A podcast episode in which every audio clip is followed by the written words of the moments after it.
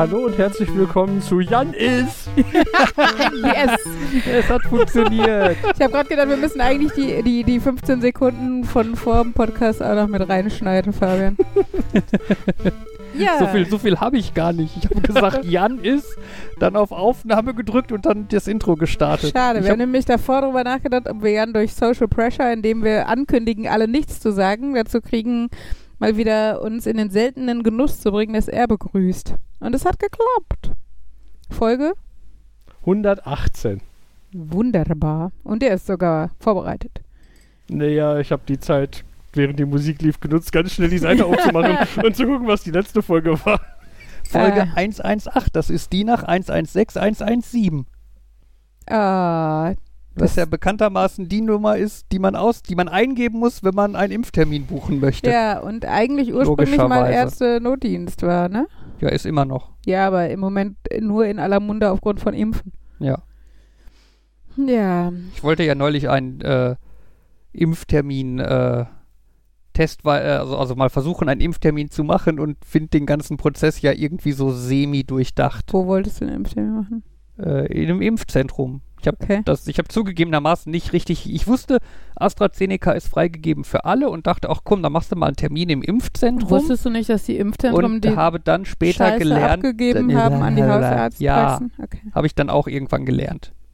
Aber der Prozess bis dahin, weißt du, wo ich ja irgendwie denken würde, okay, man geht irgendwie auf impfen24.de mhm. oder impfzentrum.de oder stich mich bitte. Fuck the Pandemie. Ne, aber nein, du musst wissen, dass 116117.de die richtige Seite ist. Kann man sicherlich ja googeln, aber ja. Ja.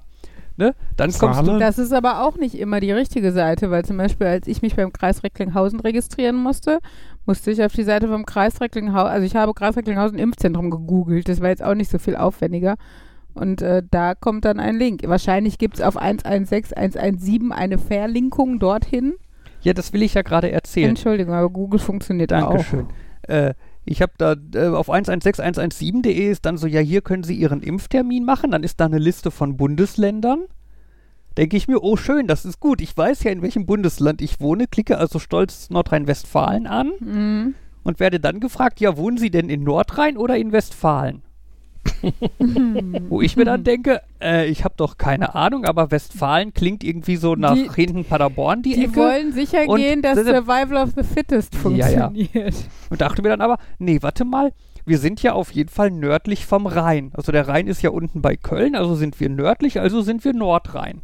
Du weißt, dass der Rhein nach Norden fließt und ich sag's nicht. Der Rhein ist in Köln, Köln ist weiter unten, also sind wir Nordrhein. So, klick Klick also Nordrhein an, lande dann auf irgendeiner Seite von wegen hier, können Sie Ihren Termin machen. Mhm. Äh, dann kommt ähm, irgend so ein großes Formular. Das fängt dann oben an. Bitte wählen Sie, äh, geben Sie eine E-Mail-Adresse ein und suchen Sie sich ein Passwort aus. Also mache ich den Passwortmanager auf, erzeuge einen neuen Eintrag, suche, mache halt ein zufällig langes Passwort und so, ne? Füge E-Mail-Adresse und Passwort ein dann kommt, geben Sie bitte Ihren Namen ein und geben Sie Ihr Geburtsdatum ein und wählen Sie Ihr Geschlecht aus und wählen Sie aus, zu welchen Risikogruppen Sie gehören und das haben wir alles. Jetzt geben Sie bitte Ihre Adresse ein, Ihre Straße, Ihren Ort, Ihre Postleitzahl. Oh Moment, dieser Ort ist nicht in Nordrhein. Sie können nicht weitermachen. Versuchen Sie es doch bitte woanders. ja. Fuck ich sag you. doch, Selektion ist was Schönes. Ja.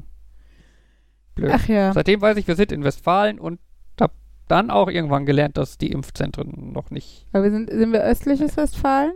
Ich glaube, Rüdiger Hoffmann war mal westliches Westfalen, oder? Jetzt fang nicht mit sowas an. Ich weiß, wir sind Westfalen. Okay, das reicht ja auch schon mal für deine Geografie. Das reicht für einen Termin Kenntnisse. im Impfzentrum. Mehr ja, will ich eigentlich gar nicht. Beziehungsweise reicht es ja leider nicht, weil du ja keinen hast, weil du keine Prio-Gruppe bist, sondern einfach nur rumgetestet hast. Das heißt, wir haben uns gefreut über die Astra-Freigabe. Ich habe aber Fabian nahegelegt, er möge sich beim Hausarzt nochmal melden, weil ich nicht weiß, ob die selber so aktiv hinterher sind, dich dann von der, ich habe generell Interesse an, einem, an einer Impfung, obwohl ich nicht priorisiert bin, dich auf die Liste für, ich nehme auch Astra, ich bin verzweifelt zu packen. Ich habe denen gesagt, ich nehme alles. Okay. Aber wenn ich da anrufe. Nicht, dass du dann diese komischen Globulis kriegst. wenn ich da anrufe, um meine MRT-Ergebnisse, hin, nächstes Thema, yeah. äh, abzufragen, äh, werde ich nochmal erwähnen. Sehr brav, da freut sich die Frau und ist. Äh, alles nehme. Ich habe übrigens äh, bei der Haushaltspraxis hier im Dorf, wo wir mal für übergangsweise zwei Monate waren oder sowas, äh, mal auf die Homepage geguckt, weil ich dachte, vielleicht kann man sich ja einfach überall registrieren, wenn unsere Akte da eh noch rumliegt oder sowas. Gelten wir ja vielleicht noch als einfach besonders gesunde Menschen, die seit vier Jahren nicht da waren, aber eigentlich noch da registriert sind. Ähm, genau, und da ist aber, äh, die haben halt eigentlich wirkt das ganz cool. Hier können Sie, äh, bitte, bitte, rufen Sie nicht an, ungefähr 97 mal fett geschrieben auf der Homepage. Ähm, und dafür hatten sie aber dann irgendwie Terminvergabeportale so ungefähr. Eins für Astra, eins für BioNTech oder andere Impfstoffe, glaube ich. Ähm, da habe ich halt auf Astra geklickt. Ist ja schön gemacht, dass das technisch so toll funktioniert, aber dann ist kein Termin bis Oktober oder so möglich. Und dann würde ich mir wünschen, schreibt dazu, wir kriegen keine Dosen im Moment. Wenn die Dosen kommen oder was, wird hier wieder was freigeschaltet. Keine Ahnung, wie auch immer das Prozedere ist.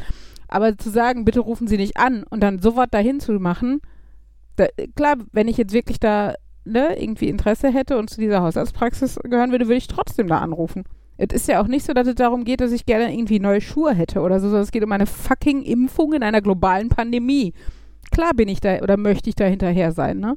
Und nicht irgendwie mir an die Füße spielen und denken, ach, die machen das bestimmt schon richtig. So.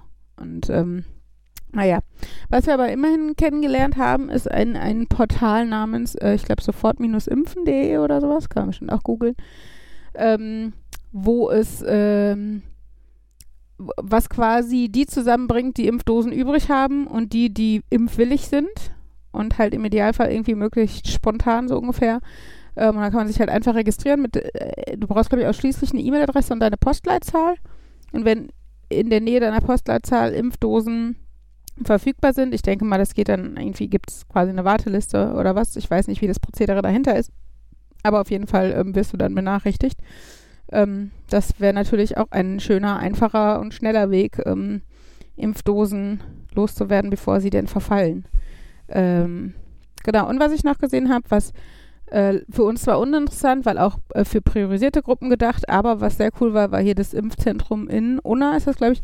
Die haben halt eine mega gute Internetpräsenz, äh, wo du dich zum Beispiel, ähm, sofern du impfberechtigt bist, aber dein Termin einfach noch sehr weit hin ist, ne, weil selbst, selbst wenn du impfberechtigt bist, kann ja trotzdem heißen, dass es noch vier Wochen dauert oder sowas, kannst du dich da ähm, registrieren für Restimpfdosen, musst halt nur sagen, also ne, es wird halt nur verlangt, dass du ähm, innerhalb von 60 Minuten da sein kannst.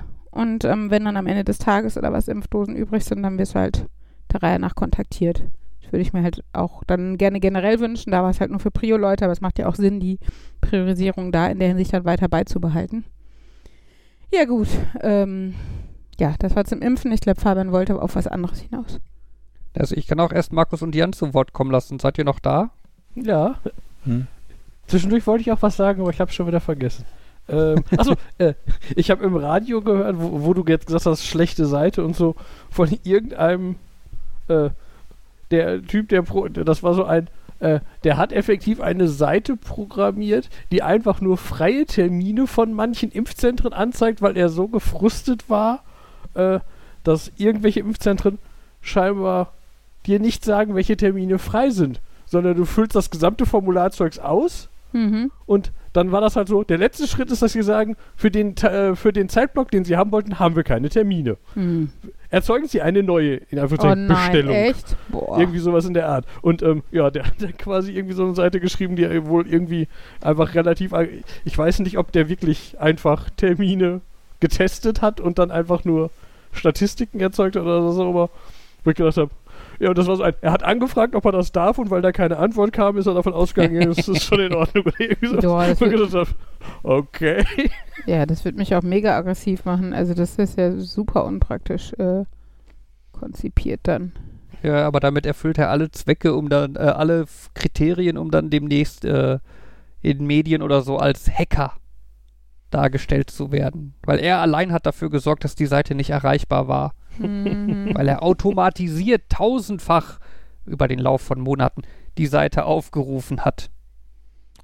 Das ist natürlich. Ja. Schlimm. Das, das ist doch so wie, ja, wir machen jetzt die ganze Schule über die Schulcloud und so und dann rufen alle Schüler die Seite auf und die Seite ist total überlastet und kackt ab und äh, und schon sagt man, ah ja, eine DDoS-Attacke, wir wurden millionenfach aufgerufen. Konnte ja keiner ahnen. Die bösen Hacker. Bla bla. frage mich da manchmal, ob man irgendwie einen Spam bekommt, ob man da nicht irgendwie so DDoS-Leute drauf ansetzen sollte. Denn effektiv ist das ja das, was die Leute die Mail schicken wollen, dass andere bei ihnen vorbeischauen. Ja, wobei die ja auch relativ häufig dann äh, äh, ge gehijackte Domains benutzen oder gehijackte Server. Okay. ähm, wo du dann wahrscheinlich noch dem rechtmäßigen Inhaber des Webhosting-Pakets irgendwie, wenn du Pech hast, halt zusätzliche Kosten oder so verursachst, wenn der für den Traffic bezahlen muss. Ah, Okay. Das, das, das muss nicht unbedingt cool sein. Aber ja, manchmal möchte man ganz gerne. Ja. Naja. Ja, wo wir gerade eh schon bei was ähm, medizinischem waren. Ich hatte meinen MRT-Termin. Ah, Yay. Kriegst du eigentlich für den, Und- für den Themenbereich bald auch dein eigenes Jingle oder so? Fabian Medi erklärt Medizin oder irgendwie sowas? Weiß ich nicht. Fabian wird durchleuchtet. Genau. Ich wurde im Kern spinn. Ich wurde, mein, meine Kerne wurden gespinnt. Ich Oh bin, Gott, das wird. Hör Fabian auf und spinnt. erklär einfach. ich habe ich hab leider Fabian keine spinnt. Superheldenkräfte. Ich habe ich hab leider keine Superheldenkräfte bekommen. Denkst du noch? Naja, ich habe sie noch nicht entdeckt. Vielleicht. Ja, aber die, bei den meisten Superhelden ist es doch so, dass die die erst entdecken, wenn sie plötzlich in die Bredouille geraten und unter enormem Stress und Anspannung stehen. Ah, okay. Also meinst du, ich sollte mal auf eine Querdenker-Demo gehen? Hm, Jetzt zum Beispiel, oder weiß nicht, dein Kind fällt irgendwo runter oder sowas. Henry, hüpf doch mal bitte hier Oh runter. Gott, ja. Ups, also doch keine Superheldenkräfte. Badö. Äh, schade. Ja gut. Danke für den Versuch. Ja, müssen wir nochmal sicher gehen. Ella hüpft da auch mal runter. Mhm. Ja. Doppelblindstudie und so. Genau. Ja, blind, blind, naja. Ich, ich verbinde mir die Augen und versuche dich zu fangen. ähm. Ja, äh, nee, MRT ist äh, auch ein interessantes Erlebnis. Also es fing schon mal irgendwie damit an, dass ich äh, in der Umkleidekabine mit einem Glas Ananassaft begrüßt wurde. Okay. Also ich sollte, ich dass so, du nicht beim Wellness machst? Ja, nee, ich, ich, ich sollte ja nüchtern sein dafür. Und dann kam ich halt in diese Kabine und dann sagte mir da die, die, die, wie auch immer die Berufszeichnung ist, ich sag mal Arzthelferin, keine Ahnung, ähm, ja, ich soll bitte Schuhe und Hose ausziehen und am besten auch den Pullover äh, und das Glas Ananassaft trinken. Und dann habe ich halt angefangen, mich auszuziehen und hatte irgendwie gerade mal die Schuhe aus, da guckte sie schon wieder rein, so nach dem Motto, ach, sie sind noch gar nicht fertig, okay. Dann dachte ich mir, okay, die haben es eilig, ich muss mich beeilen, habe dann schnell die anderen Sachen ausgezogen und dann mal eben dieses Glas Ananassaft geäxt, um direkt im Anschluss von draußen zu hören, lassen Sie sich aber Zeit mit dem Trinken, Sie sind ja nüchtern, nicht, dass Ihnen übel wird. ich habe dann zurückgerufen, zu spät. ähm, aber, aber mir ist nicht übel geworden, immerhin. Ähm, ja, wie ich, wie ich dann gelernt habe, ist irgendwie Ananassaft ein natürliches Kontrastmittel im MRT. Und äh, deswegen benutzt man das halt ganz gerne, damit man dann irgendwie den Magen besser sehen kann und äh, ja. Ja, und dann ging ich halt in diesen MRT-Raum und das war irgendwie so die erste Sache, wo das Fernsehen hat mich angelogen. Oder so. Äh, ich hatte halt immer so den Eindruck, dass metallische Gegenstände in der Nähe eines MRT ganz, ganz, ganz, ganz schlecht sind. Ne, ist, äh, Ja, ja, man kennt ja, dass irgendwie ganze Rollstühle und Betten im schlimmsten Falle da reingesogen werden, quasi. Ja. Und eine Sache, die mir dann ein bisschen Sorgen gemacht hatten, war meine FFP2-Maske. Weil da ist so ein metallischer Nasenbügel drin. Ne? Dachte ich mir, das ist vielleicht nicht so gut, wenn meine Maske dann in das MRT-Gerät hüpft oder so. Ähm, ja, es war völlig egal. Also die, die Arzthelferin meinte auch, nö, lassen Sie, Maske müssen Sie eh auflassen. Lassen Sie mal, alles gut. Ja. Okay. Hab dann auch nichts davon gemerkt. Ähm, und ja, dann habe ich mich da halt auf die Liege gelegt und habe einen Zugang bekommen, damit sie mir dann Kontrastmittel spritzen können und so. Äh. Und was, was mir auch neu war, äh, ich habe eine Antenne auf den Bauch geschnallt bekommen. Also ich, ich dachte halt auch irgendwie, es wäre halt nur diese Röhre und du liegst in der Röhre drin und sämtliche Technik ist in der Röhre enthalten. Aber ist nicht so, sondern die haben wohl irgendwie so quasi externe Antennen und weil bei mir halt der Bauch untersucht wurde, wurde mir halt so eine Antenne quasi auf den Bauch geschnallt. Hast du auch 5G? Äh, mein und Bauch das, und vielleicht. das ohne Impfung, Alter. Ja, ja. Ja gut, und dann lag ich halt in dem Ding drin und äh, die Erzählung kennt man ja, ne? Es ist laut, es macht komische Geräusche äh, und es ist ziemlich eng. Und es dauert überraschend lange, Und oder? es dauert lange. Also gefühlt lag ich eine Dreiviertelstunde in dem Ding drin. Ui.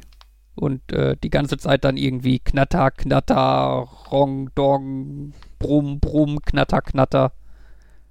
Ähm, naja. Ja, gut. Ähm, ich habe äh, keine Panikattacke oder so bekommen, aber ich habe am Ende schon gemerkt, dass ich echt, echt froh war, wieder aus dem Ding raus zu können. Ähm, ja. Ja, das war, also, das war es eigentlich, ne? Das, äh, ja. Cooles Erlebnis. Äh, ich bin gespannt, was die Ergebnisse davon sind.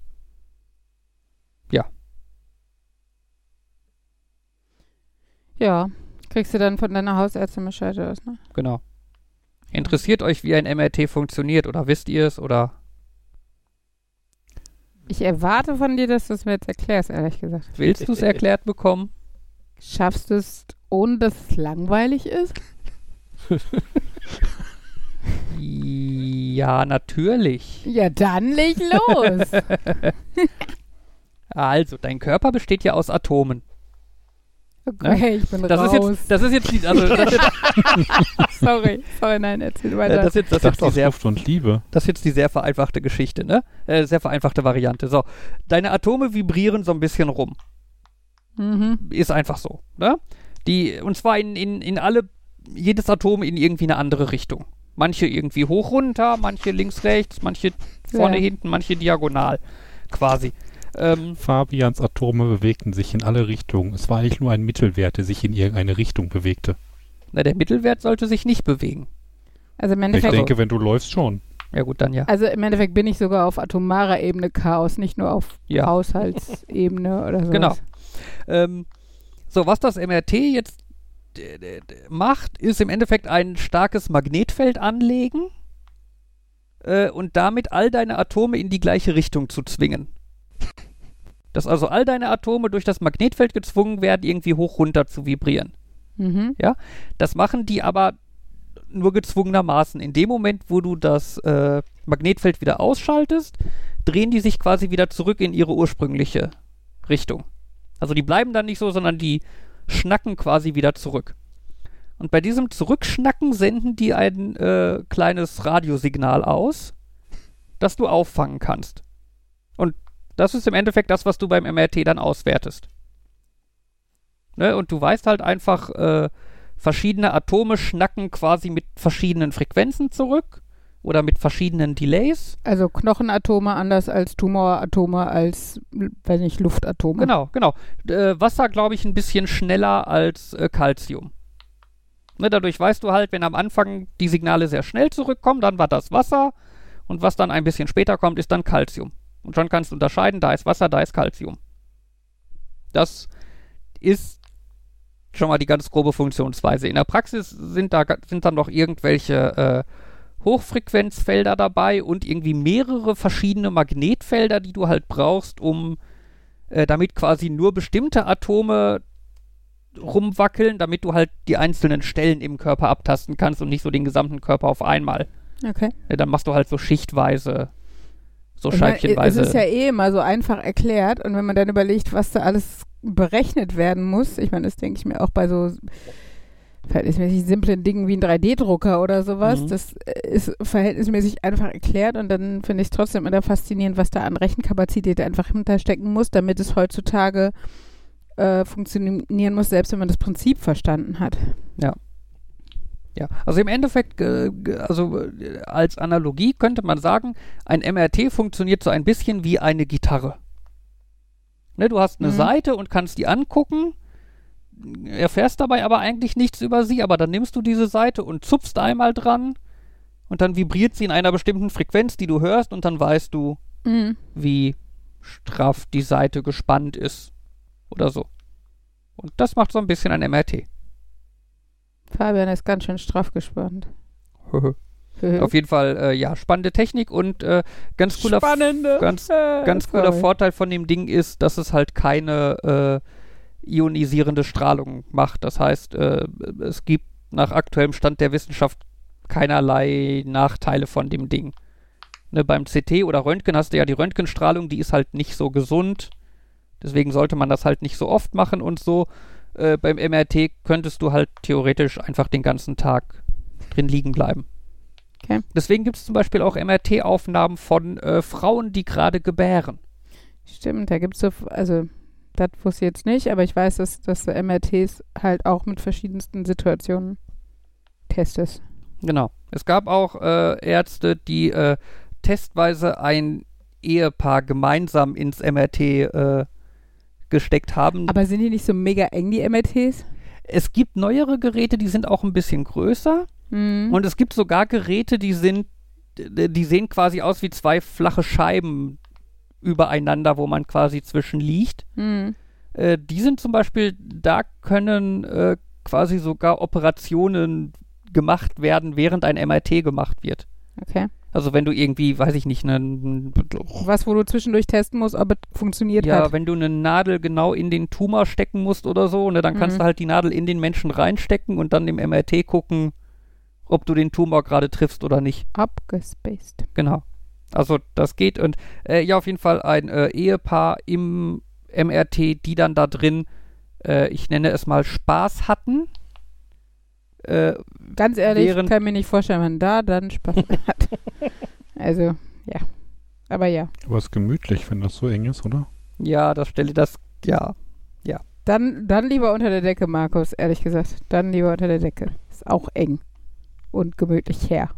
Gab es nicht irgendeine so eine Geschichte, dass in, äh, zum Thema große MRTs und wie viel Platz ist da? Mhm. Irgendwie so ein, dass übergewichtige Patienten schon mal in den Zoo geschickt wurden, irgendwo in Mhm. Amerika, weil es. Ja, das ist auch nicht nur in nicht- Amerika so. Ich hatte das, ähm, ich bin äh, von der, also du musst ja um diese OP, die ich gemacht habe, da genehmigt zu bekommen, bisher in dieser Selbsthilfegruppe und das ist, da gibt es im Moment halt so eine Facebook, also gibt es eigentlich die ganze Zeit diese Facebook-Gruppe und ähm, da habe ich halt tatsächlich von einem Mann mitgekriegt, der echt eine richtige Odyssee hinter sich hat, weil halt die ganzen Gerätschaften nicht auf Menschen mit diesem Gewicht, also er hat halt irgendwie 200 Kilo gehabt oder so oder knapp drüber und ist halt nicht darauf ausgelegt und ähm, ne, du wirst halt von, von Arzt zu Arzt geschickt ähm, und musste, der muss dann tatsächlich zu einem Tierarzt, ähm, der Pferde ins MRT schiebt. Und das halt, äh, also ich hoffe, der war ja immerhin auf dem Weg, diese OP genehmigt zu kriegen und dass es ihm, dass ihm das dann nicht mehr so tief tangiert hat, aber ich glaube, es ist schon ultra erniedrigend, wenn du dich darauf, ja, einlassen musst. Ja. Ja, ist ja wahrscheinlich schon für schlanke Menschen klaustrophobisch teilweise da drin. Ich möchte nicht wissen, wie das ist, wenn du so an der Grenze bist. So, wir, wir schieben mal von hinten den Bauch noch ein bisschen mit rein oder was, ey. Scheiße. Boah, ich stell mir das vor, dann liegst du auf dieser Liege und die Liege wird reingefahren.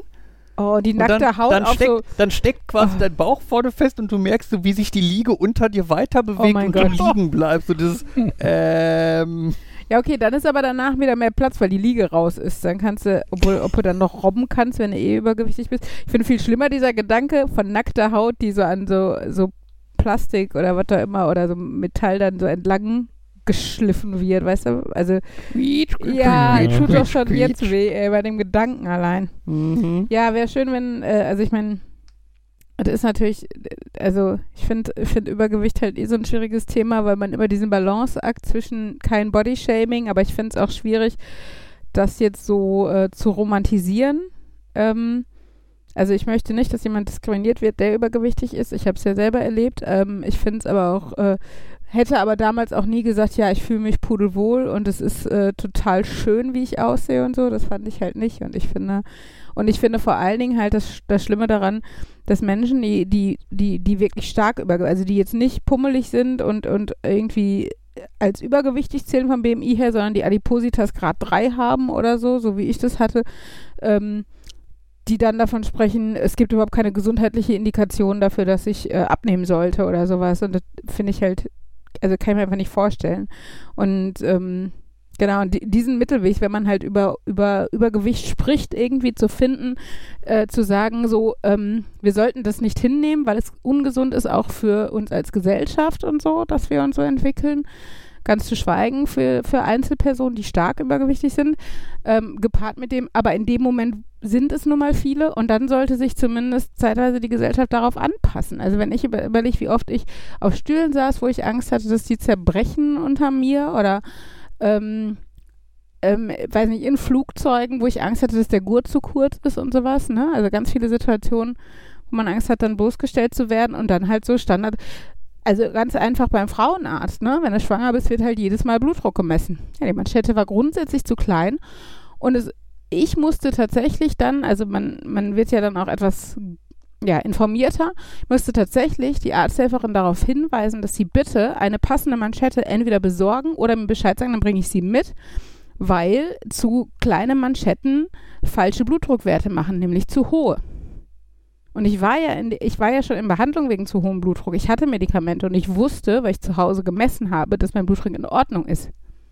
Und dann haben die aber mit einer Manschette Größe S oder M, wie die Standard, weiß nicht, Patientin bei denen scheinbar braucht, gemessen. Und ja, Überraschung, mein Blutdruck war zu hoch. Und dann habe ich immer, immer einen Einlauf von meinem Arzt gekriegt, bis ich mal gesagt habe, sorry Leute, vielleicht eure. Also so sage ich das nicht, weil ich einfach immer noch ähm, diese, naja, also mit Autoritäten, da kann ich so schlecht Kontra geben, aber ich habe dann das zumindest durch die Blume mal gesagt, dass es, dass ich gelernt habe im Krankenhaus, dass es halt an zu kleinen Manschetten liegen kann und dass sie doch vielleicht irgendwie da mal gucken, weil zu Hause mit meiner passenden Manschette, die extra im Sanitätshaus angepasst wurde, wäre mein Blutdruck immer in Ordnung, bla bla und so. Ja immerhin haben die dann auch recht schnell eine große Manschette Genau, besorgt das- und da gehabt. Und dann. ich kann mir nicht vorstellen, dass ich die Einzige bin. Also ich meine, wie viele Patienten hat so eine Arztpraxis? Aber ich kann doch nicht die Einzige sein, die also vielleicht in dem Maße übergewichtig war. Aber selbst wenn eine, keine Ahnung, noch zehn BMI-Punkte weniger hattest als ich, wirst du auch nicht mit S oder M als Manschettengröße hinkommen. Also da muss ja, nur, muss ja noch nicht mal fett sein, kann ja auch einfach ein muskulöser Arm sein. So, und also, ne, und das meine ich halt, diese Gratwanderung irgendwie, ja, also zum Beispiel auch äh, klamottentechnisch, ne? Es wurde jetzt in den letzten Jahren tatsächlich besser, fand ich, dass viele ähm, ja, Kleidermarken, die eher als jung und hip gelten, da auch äh, Branches, also so, so Abteilungen hatten, in großen Größen, sei es S. Oliver oder H&M oder ja, auch Standard hier C und A und ähm, Esprit sogar und so, ähm, aber es hat halt ewig gedauert. Also ganz ehrlich, als es bei mir begonnen hat, dass ich übergewichtig äh, wurde, naja, hatte ich halt mit Glück bei Karstadt noch so in die größten Größen. Das waren dann aber auch eher so, mit Glück konnte man es Basics nennen, also irgendwelche Jeans, ähm, die aber im Endeffekt aus der Oma-Abteilung waren, aber die neutralsten davon, so dass nicht sofort aus, auffällt, dass sie aus der Oma-Abteilung sind. Und das, äh, ja, war damals schon ziemlich ätzend. Wie gesagt, es wird etwas entspannter, habe ich das Gefühl, auch dank des Internets, weil du natürlich ähm, nicht nur auf die fünf Bekleidungsgeschäfte in Gladbeck Innenstadt irgendwie reduziert bist. Aber es ist trotzdem, ähm, ja, finde ich, ähm, merkt man halt, dass es halt, dass es diese zwei äh, Lager gibt von, ähm, sobald man irgendwas gegen dick sein generell sagt, ist es Bodyshaming. Und- Gesundheit. Das andere, das andere Lager, das halt, äh, ähm, ja, irgendwie äh, das völlig ausblenden will und dicken Menschen jegliche Rechte an der Teilhabe der Gesellschaft nimmt. Und ich finde halt beides ziemlich falsch. So, sorry, war wieder irgendein Monolog. Ich halte jetzt wieder die Klappe. ja, äh, Jan, du hattest angefangen mit dem MRT und in den Zoo. Kam, also ich kannte halt War Tierarztpraxen. Ich glaube, es ist äh, einfacher, oder? Das, ich weiß das, weil es ging halt irgendwie, da, das war irgendwie Thema, dass das halt in, in irgendeiner Stadt, da hatte halt der Zoo ein, ei- also wahrscheinlich hatte, da war das aber einfach, weil der Zoo ein eigenes Ja, okay. Ja. Tierarztbereich hatte und so ein Zoo-Tierarztbereich, also wenn so ein Zoo einen Tierarztbereich hat, ist der Also da ging es, glaube ich, darum, dass er halt explizit auf Elefanten eingestellt war. Und äh, an einen Elefanten kommen die wenigsten Menschen ran Hm. von den Dimensionen. Aber ich, ich hätte aber auch, ich hätte jetzt aber auch nicht sicher sagen können, ob es ein MRT oder ein CT oder ich weiß nur irgendeine der Röhren. Mhm. Hm. Uh, was ich noch sagen muss, Panflötenmusik. Oh, ich hatte, in deinem hab, ich hatte MRT? im, im, im MRT hat man ja Kopfhörer auf, weil es halt laut ist, ne? Und damit du halt die, die Arzthelferin hörst, die dir Kommandos gibt. Äh, und immer wenn die nichts gesagt hat, dann lief da halt Panflötenmusik. Eine Dreiviertelstunde lang dieses fucking Panflötengedudel, ey. Ich, deshalb bin ich fast wahnsinnig geworden, ey. Boah. Herr Schlenz, wir haben vielleicht erhöhte aggro? Gehirnaktivität bei Ihnen. Nein, das ist ein anderer Test. Das ist was anderes. Trotzdem. Das, äh, ich hatte jetzt gedacht, nachdem du eben warst beim Zupfen und Loslassen und gucken, wie das dann schwingen, kommen wir zum Ukulelieren, aber Mhm, mhm. Ach ja. dann Ähm, Partwörter auf einmal. tja. Ja, Ja. Fabian lernt jetzt Panflöte. Dann kann er wenigstens Never. coole Panflötenmusik Never. machen, als Gegenprogramm dazu. Heavy Metal Panflöte. Ja. Fabian präsentiert aus seiner like Teen Partwörter Spirit auf der P- Highway to Panflöte. Hell. ja. Mhm. Ja, ja. Ähm, oh, ich, ich, ah, ich habe was Tolles. Ich habe bei Twitter ein Like von Nana Visitor bekommen. Tada. Wer ist das? Alter, du bist im falschen Podcast. Das ist äh, äh, ähm, äh, äh, Nerys von, ähm, also Kira Nerys von, von DS9. Die Schauspielerin. Achso. Das war eine von Das- diesen S- Star Wars Serien, oder? Oh mein Gott. ja, wie war das noch? Das, das Bild von, von Doctor Who und dann irgendwie, ah, it's R2D2, I loved him in Star Trek. Oh mein Gott. Alles tut weh. Ähm, nein, äh, genau. Das, ja, wir haben nämlich Deep Space Nine zu Ende geguckt und ich habe darüber getwittert und äh, ja, habe ein Like von ihr gekriegt und es tröstet ein wenig darüber hinweg, dass DS9 jetzt vorbei ist. Hm. Toll, ihr seid überhaupt nicht so beeindruckt. Ich habe auch, ein, ich habe auch ein Herzchen von der Maus gekriegt, falls ihr das geiler findet. Keine Ahnung. Nein, ich denke darüber nach, dass du, äh, Da dass du Major. Kira duzt. dass du, ich, das, ein- einfach so rein theoretisch, ich würde diesen Charakter nie Nerys nennen. Das ist so, da, da war ich jetzt noch gedanklich. Ich glaube, das war, weil, weil in der letzten Staffel sie halt, also ja, am Anfang hätte ich sie auch Kira immer genannt, aber, also man muss dazu sagen, für die, die nicht so Star Trek DS9-Fans sind, ähm, sie heißt ähm, mit Vornamen Nerys, mit Nachnamen Kira. Aber Kira ist halt ja auch ein Vorname, deshalb fand ich am Anfang der Eindruck entstand auch immer, dass es auf Vornamenniveau genutzt wurde, so ungefähr. Naja, vor allem, vor allem ist sie halt Bajoranerin und da wird halt, ist halt Vorname, Nachname andersrum. Also sie heißt so. halt Kira Nerys. Stimmt, und der Nachname Ja. ist hinten. Gen Ja, Nee, der Vorname ist hinten. ja mancher. Genau. verwirrend. Nein, genau. Ähm, und ich finde aber bei DS9 ist halt, also finde ich, merkt, also kam mir so vor, dass die Intensität der Charaktere und die Vielschichtigkeit der Charaktere eh erst mit den Staffeln mehr wurde, ähm, weshalb dann auch überhaupt erst so persönliche Ebenen eine Rolle gespielt haben, wo Leute sie dann in Reese ähm, genannt haben. Und das war halt in den letzten ein, zwei Staffeln besonders extrem, weil sie halt die Beziehung, also soll ich spoilern oder so? Sie, hat, sie ist eine Beziehung eingegangen und ihr Partner hat sie halt mit Reese angesprochen. Klar hat er sie nicht Major Kira genannt im Bett oder so. Ähm, obwohl im Bett vielleicht schon, wer weiß. Das wurde nicht so oft gezeigt. ähm, genau, aber auf jeden Fall, äh, und ich glaube deshalb, weil wir, weil das halt in den letzten Staffeln vor allen Dingen war, ähm, bin ich mit Reese hängen geblieben. Aber ähm, ja. Ich glaube, ich habe ich hab zeitweise auch beides benutzt und so.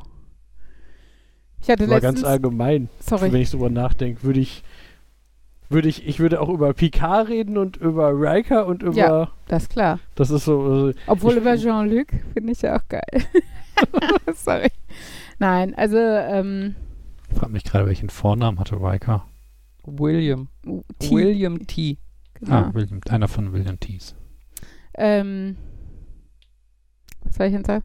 Ach so, ganz witzig fand ich, weiß gar nicht, ob ich das schon erzählt hatte, als wir, ähm, als dann Esri Dex ähm, dazu kam in der letzten Staffel. Ich fand den Namen halt sehr schön und habe immer gesagt, so, also wir haben ja eigentlich unsere Kinderplanung abgeschlossen, aber habe immer gesagt, wenn wir nochmal ein Mädchen kriegen, fände ich Esri voll den schönen Namen. Ähm, und habe dann mal gegoogelt und tatsächlich gibt es den Namen, glaube ich, erst seit Star Trek. Also man kennt halt Ezra als jungen Namen und so. Und im Rahmen dessen hatte auch auf je, jemand auf dieser Namens-Homepage äh, kommentiert von wegen, ja, ich heiße Esri, ich mag den Namen. Meine Schwestern heißen übrigens Nerese und Cassidy, nach Cassidy Yates. Ja, meine Eltern waren Star Trek-Fans und ja, wir kommen damit klar. ja. Ähm, nein, aber äh, ja, es ist schon, ich finde mal, es ist sehr emotional. Wenn man äh, jetzt gerade so während der Pandemie haben wir halt dann vielleicht doch noch mehr Fernsehen geguckt, obwohl mit Kindern richtig viel Fernsehen guckt man trotzdem nicht, aber mehr als wir vielleicht sonst gemacht hätten. Ähm, und haben halt jetzt die, die Staffeln über die letzten Monate, vielleicht Jahre geguckt. Und ähm, wenn dann so die letzte Folge kommt, das ist halt schon irgendwie, ja, so eine Art Abschied. Ich finde, das ist auch, wenn man ein gutes Buch oder im schlimmsten Fall eine Reihe von Büchern gelesen hat und das letzte durch hat oder so. Und dann haben wir gestern nämlich noch die ähm, Doku, die vor zwei Jahren, glaube ich, rauskam, ähm, äh, geguckt. Äh, die natürlich dann auch, weil die Schauspieler sich wieder gesehen haben, sehr emotional war. Und ähm, die Aussagen, die die über diese Dreharbeiten ähm, getätigt haben, haben, waren halt mega bewegend irgendwie. Ich weiß, ich bin halt auch eine Holzhose und so, aber ich habe halt echt geflennt bei, bei einer Doku über Star Trek. Also ähm, Genau, aber es war schon ganz cool. Was mir noch eingefallen ist, Fabian, ne? in, der, in der Doku, das ist ganz witzig, haben sie sich halt nicht nur überlegt, die zu Wort kommen zu lassen, sondern hatten die Writer auch zusammen, also die Schreiber der, der Folgen, und haben die einfach mal so eine nächste Staffel anfangen lassen, zusammen, zusammen zu spinnen, irgendwie so. Ähm, und äh, das spoiler ich jetzt mal in der Folge, äh, in, in der ersten Folge danach haben die Writer sich nämlich überlegt, dass Nog äh, sterben wird und kurioserweise muss ja kurz darauf, nachdem die Doku rausgekommen ist, ist ja der Schauspieler von Nock sehr überraschend und relativ jung mit 50 oder was gestorben. Mhm. Ob die sich da auch einen Kopf gemacht haben? weil er in der ja, weil er in der Doku auch noch da sitzt und sagt, äh, also der Schauspieler von Nock sagt, no, you killed Nock, you can't be serious und steht halt auf und mm, also geht halt so fake raus und so. Ähm, ist natürlich schon hart, finde ich, die Kombi. Also es muss recht zeitgleich gewesen sein, glaube ich, beides 2019. Ja. Naja. Ähm, es gibt eine Staffel 8 als Buchreihe. Mhm. Habe ich, hab ich mal angefangen zu lesen. Dann war das aber letztendlich war mein größtes Problem dann so dieses typische, ja, das ist irgendwie so eine kooperative Buchreihe und unterschiedliche Leute haben da drin geschrieben und dann dann steht da irgendwo, ja, jetzt wird am besten empfohlen, hier ist eine Geschichtensammlung und eigentlich sollte man Teil 3 dieser Geschichtensammlung hier zwischen den beiden Büchern lesen und, oh ähm, und dann halt dieses typische Problem, was man immer hat, dass manche Leute das ein bisschen anders interpretieren, auch wenn man grundsätzlich ein gemeinsam und das war anstrengend und ähm, ja, ich glaube, ich habe die ersten zwei Bücher gelesen und dann gesehen, dass es eigentlich ein anderes Buch gab, was, was man noch, was noch empfohlen wird, was man eigentlich vor den offiziellen ersten beiden Büchern gelesen haben sollte und dann so, ach. Also es, ich kann mir vorstellen, dass es über den Trennungsschmerz hinweg hilft, aber ich glaube, es kommt halt nie ran an Star Trek. Also ich meine, es, es hilft in der Hinsicht, wenn Star Trek die Basis gelegt hat und du die Charaktere einfach äh, magst und kennst und sowas, daran anzuknüpfen. Aber ich weiß halt auch nicht, wie gut es möglich ist, weil ja am Ende der siebten Staffel dann doch einige in alle Winde verweht werden. So. Ähm, genau. Ja. Ja, das war auf jeden Fall ein Twitter-Herzchen, war das Highlight meiner Woche sozusagen. Aber ja, im, im, Moment, wir wissen ja, ist auch nicht so viel anderes los. Wetter ist auch mal wieder kacke, nachdem es Sonntag zumindest einen Lichtblick gab und mal schönes Wetter gab. Aber ja. Jetzt ist wieder alles beim Alten und wir haben irgendwie Mitte Mai 10 Grad oder so. Jo. Passend zu dem, die Sendung hat dich zum Weinen gebracht und äh, wie nennen wir die Charaktere und so. Das ist so ein. Ich war nicht motiviert genug, viel drüber zu lesen. Ich kann nur ein neues Wort bei, äh, einwerfen und wen es interessiert, der kann, darf selber nachgucken. Den Begriff der parasozialen Beziehung. Gibt, ja, das heißt ja eigentlich ähnlich, also wie soziale Beziehungen, ne? Also sozialen Beziehungen ähnlich. Ja, es wäre parasozial nicht eher neben dem Nutz, also parallel. Also ich kenne Paramilitärs als militärähnliche, aber.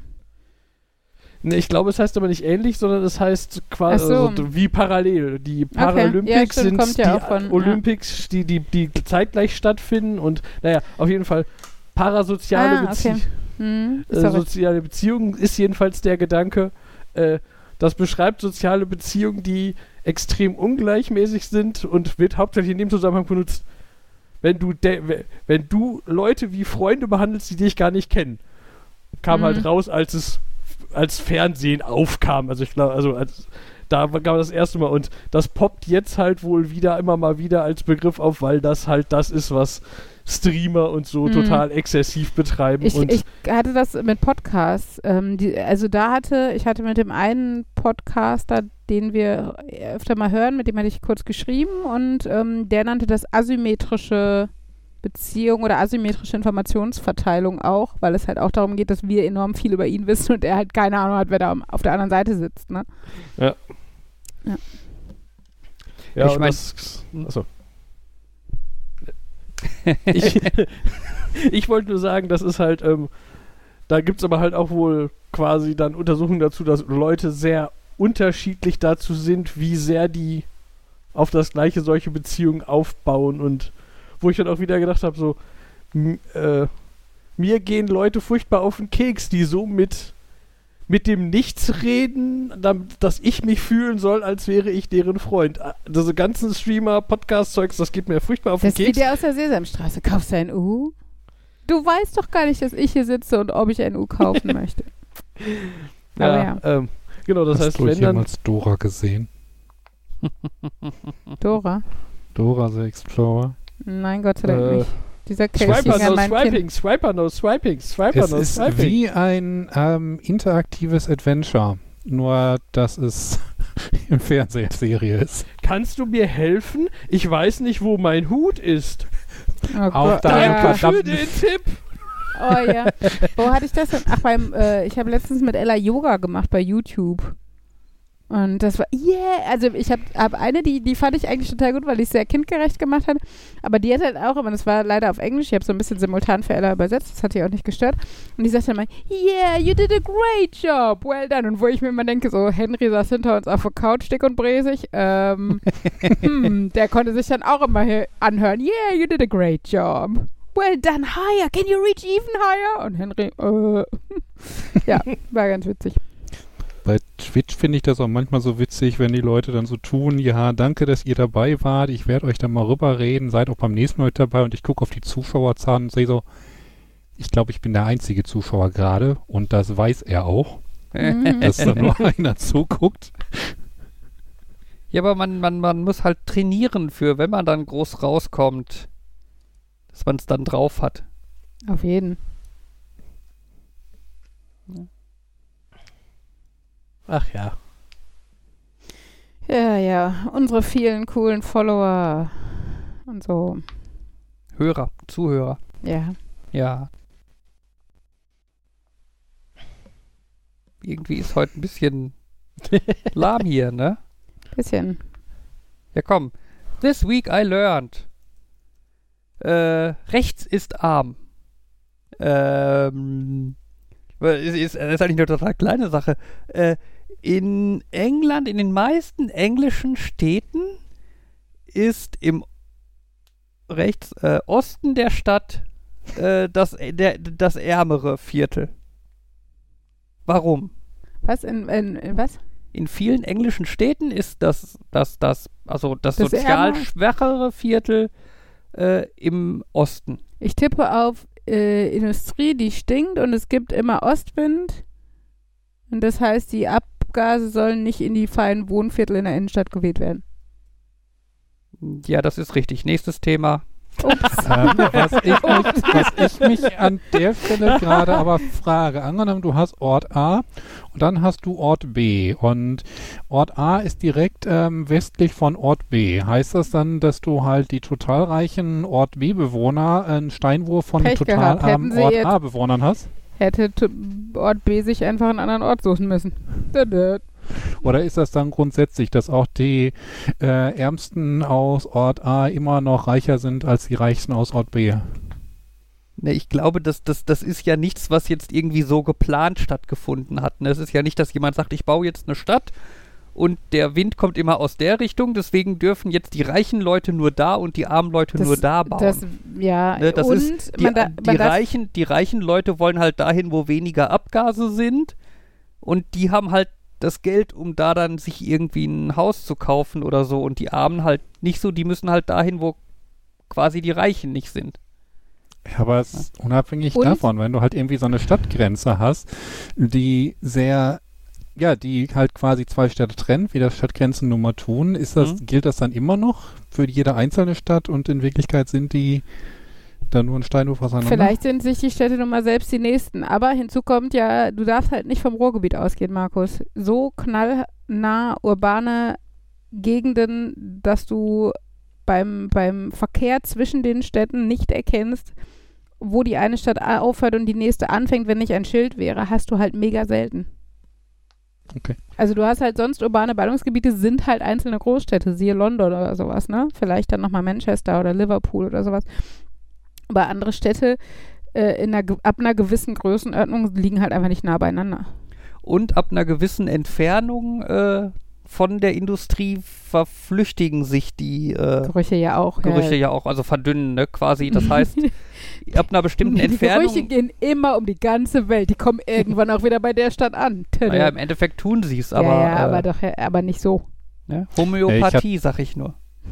Ich hatte jetzt tatsächlich nicht dran gedacht, dass halt dass es Gegenden auf dieser Welt gibt, wo man nicht von einem Ort in den nächsten kommt und es Ja, nicht merkt. Markus, da ist, da ist so komisch grünes Zeug zwischen den Ach. Städten. Das ist, das ist, das sind Gerüchte. So wie Gras, so ganz großes Gras. Hast du das schon mal wirklich gesehen? Das ist alles Photoshop, Fake News. Meinst du? Das gibt's überhaupt nicht wirklich. Das, Ah. hat, das, das hat die Baerbock alles eingefädelt, damit wir denken, sowas wäre cool.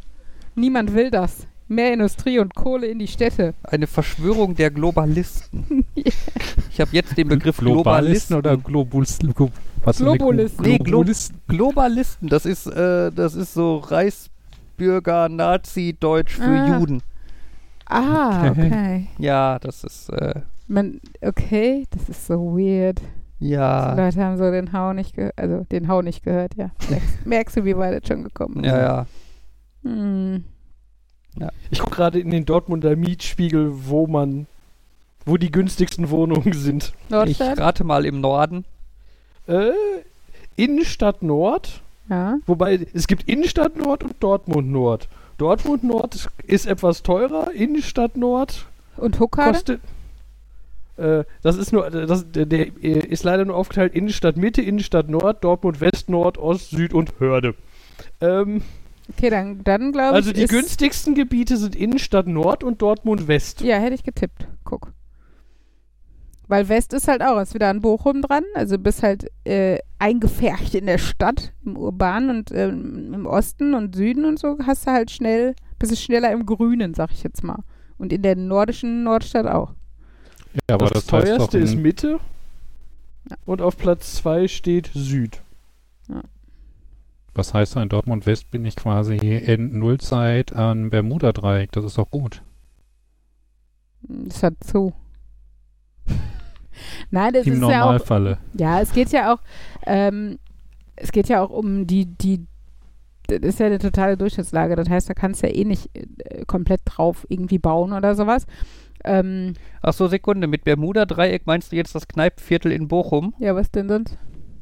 Meinst du das Bermuda-Dreieck? Ja, ich dachte jetzt, Ach das äh, vielleicht ein metaphorisches Woran merkt man, dass. Fabian nicht so der Partygänger ist? Und so? Ja, ich muss zugeben, dass ich Markus allerdings auch nicht so für den Partygänger halte und Ja, deswegen jetzt von scheinbar ihm auch er nicht in eine Anspielung auf ein Kneipenviertel gerechnet hätte. Ich habe zumindest schon mal da, davon gehört. Ich war da mal auf dem Poetry Slam. Also ich weiß, dass es das gibt.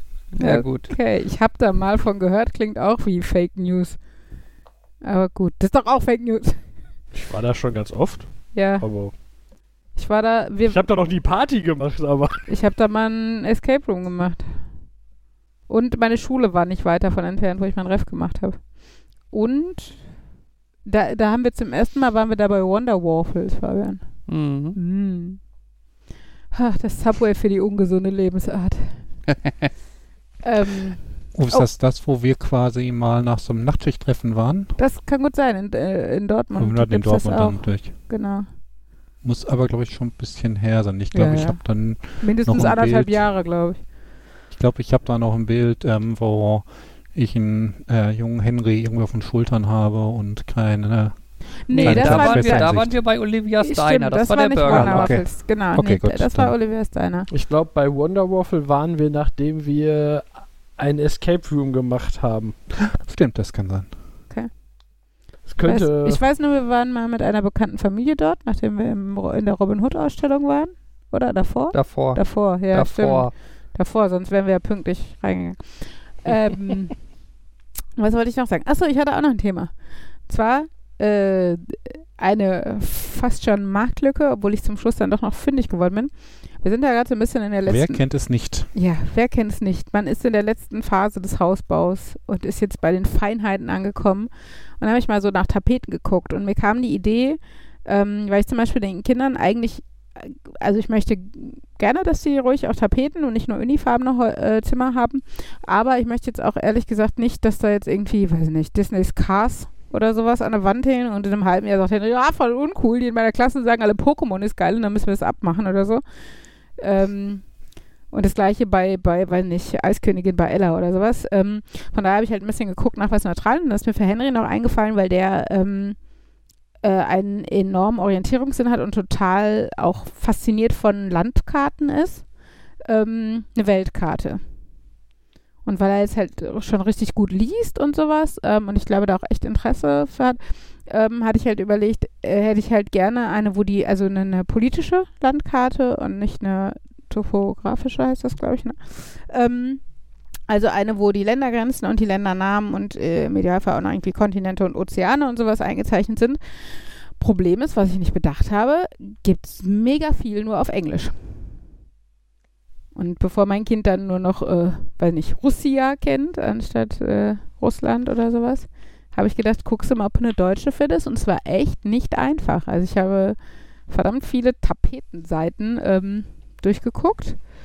Und bei der letzten, wo ich geguckt habe, wurde ich dann fündig. Aber ich muss sagen, mein Problem wieder, das Auge ist ja bekanntlicherweise mit. Es war die hässlichsten Weltkartentapeten der Welt. Also es war so ein bisschen von der Farbgebung her, sogar Fabian mit seiner Farbenblindheit hätte dort alle Länder unterscheiden können. Yay, nehme ich. ja, kannst du dein Arbeitszimmer gerne machen. Dann muss ich, habe ich auch eine Ausrede, warum ich da nie reingehe zum Aufräumen. Ähm, nee, es ist, also die äh, waren schon nicht so schön. Ich glaube, ich werde Henry mal fragen. Ähm, also es gibt ja auch so super, also so, so Kinderweltkartentapeten, die dann halt eher so Tiere oder Bauwerke oder sowas ähm, als Bildchen daneben haben und so, wo so gar kein Text ist.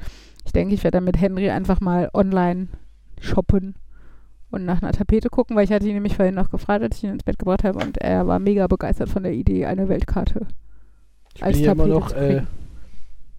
Was, also, äh, effektiv ist das quasi ein riesig großes Poster, was du kaufst. Weil für mich ist eine Tapete sowas, Hm. womit ich quasi viele Wände mache und das ist, muss ein sich wiederholendes Muster sein. Das geht ja mit einer Weltkarte nicht. Also Nee, das effektiv, hast, Mhm. effektiv kaufst du quasi eine große, äh, großes Poster. Genau, ist, ähm, also der, der Unterschied ist dann quasi wie bei Stoffen auch. Ähm, du unterscheidest zwischen äh, Panel. Das ist im Endeffekt ein großes Bild. Auch, also kann man auch mittlerweile als Fototapete bezeichnen, obwohl es halt nicht immer Fotos sein müssen, sondern auch äh, einfach große zusammenhängende Bilder oder, oder Motive. Ähm, genau, das ist halt die, und das andere sind halt dann so gemusterte. Und das gibt es bei Stoffen zum Beispiel auch, dass du halt ein Motiv drauf hast und dann musst du den Stoff so zurechtschneiden, dass das hinterher mittig vorne auf dem T-Shirt oder was drauf landet, wenn es näht. Ähm, genau. Und äh, ja, wäre doof, wenn du jetzt so Tapetenrollen hast, wo dann immer so wie so ein, wie so ein aufgeklappter Globus und dann aber immer so, weiß nicht, 30 mal 20 Zentimeter groß und das dann 97 mal auf der Wand oder so. Wäre, glaube ich, echt die Anti-Tapete. Da hätte, also die, die schreit schon so Misskommunikation oder so, finde ich, wenn man die zu Hause hat. Nee, genau. Also wenn dann schon dann, also die Kinder haben ja, äh, haben ja auch äh, Zimmer, wo äh, Schrägen sind. Das heißt, sie haben eine große freie Wand.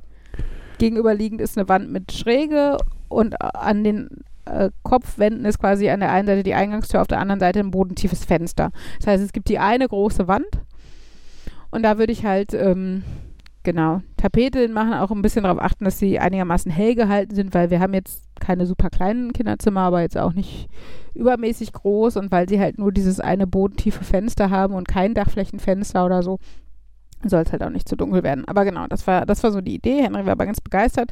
Jetzt muss ich nochmal gucken, was wir da für einen ästhetischen Mittelweg finden, äh, womit er sich auch anfreunden kann, damit wir nicht die mit, weiß nicht, Neon, nein, nicht Neonfarben, aber einfach sehr, weiß nicht, Augenkrebs verursachende Farbgestaltung. Ich habe ja einfach eine große Weltkarte im Wohnzimmer an der Wand hängen. Hm. Äh, Im Wohnheim steckten da noch Nadeln drin, wo ich überall war. Hm. Beim, beim Umzug ist die Karte mit umgezogen. Die Nadeln sind hier auch irgendwo, aber es war gleich ein. Also, zum einen, das erste Problem war im Wohnheim, ich weiß nicht, ob die mehr Putz auf den Wänden hatten oder einfach weichere Wände. Das heißt, da konnte ich theoretisch einfach Nadeln in die Wand stecken. Hm. Hier, die Wand ist relativ hart. Das, die gibt nicht nach, die verbiegt mir eher die Nadeln.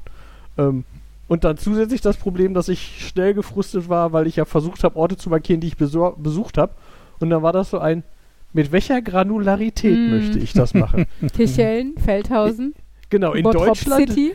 In Deutschland viele Orte wird schwierig. Aber Mm. wenn ich sage, ich markiere nur die Länder, ist das so ein, wenn ich jetzt eine Nadel nehme und die in die Mitte von der USA stecke, wirkt das auch so. Hm. Aber ich habe so viel gesehen. Ja, das kenne ich. Das Problem hatte ich auch. Und das war dann wieder so ein, äh, eins der Probleme, wo, wo wo ich finde, das habe ich häufig, wenn ich, ich denke so lange drüber nach, wie der optimale Weg ist, was zu machen, dass ich es einfach gar nicht mache. Mhm. Du müsstest dir, Analysis Paralysis nennt sich das. genau. du, ja, das ist sehr äh, passend, die Beschreibung.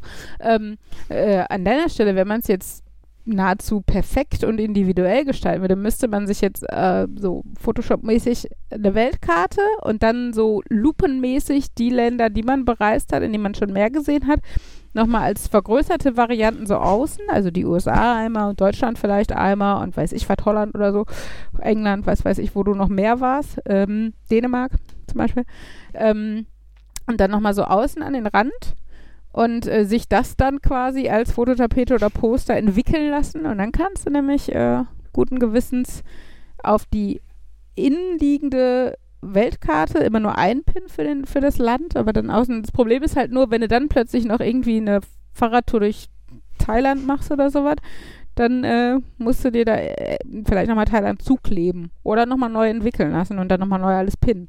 Ist halt die Frage, wie perfektionistisch äh, möchte man es haben. Ja, und dann kommt natürlich einfach der Frust auf das, wo du jetzt zum Beispiel Dänemark sagst, der Frust ist, ich war häufig da, aber ich habe keinen Schimmer wo. Ja, aber du warst ja selten alleine da und andere Leute, naja, erinnern sich an Details, glaube ich, manchmal. Mhm.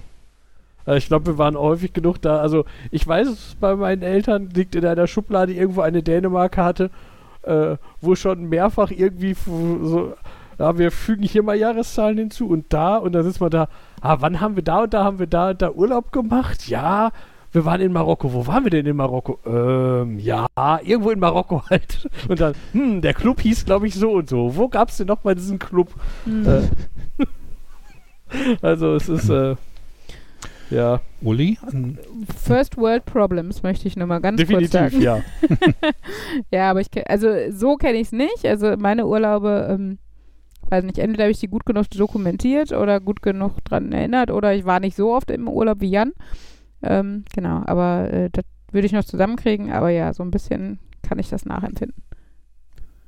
Mm, Uli, wenn du sagst, es gibt diese Weltkartentapeten entweder in Englisch oder in Farbkatastrophe, ähm, hast du mal geguckt, ob es auch Leute gibt, die sowas customisiert anbieten, Ja, wo ja, du sagst, das, du das möchtest geht das auf jeden haben? Fall auch. Ist halt leider meistens teurer und ich hätte es gern umgangen, weil, weil ich mir dann immer Gedanken mache, so um die Rechte, ne? Wo kriege ich halt jetzt die Weltkarte her, wie ich sie möchte?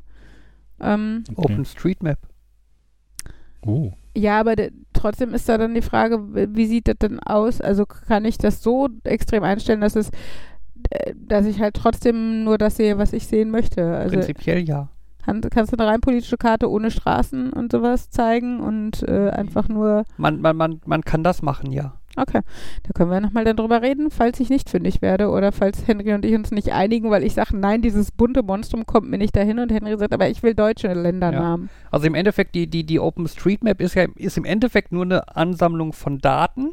Hm. Ne, also Infos, welche Straßen, welche Häuser, welche Strommasten, was auch immer. Ähm, und du kannst dann quasi einen Style definieren, der halt einfach sagt, welche Objekte sollen wie angezeigt werden. Okay.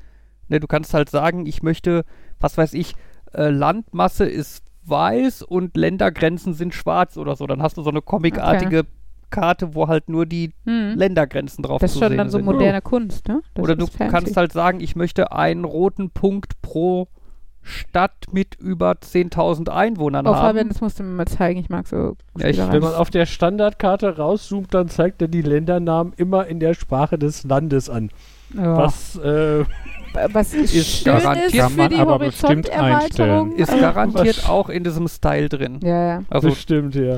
Das Ähm, ist- es gibt auch, sorry, es gab eine ganz coole Homepage. Oh, jetzt muss ich mal gucken, ob ich die noch finde, ähm, wo du OpenStreetMap-Karten äh, auch richtig geil, also tatsächlich dann eher künstlerisch entfremden konntest. Zum Beispiel gab es eine Watercolor, also eine Aquarellansicht.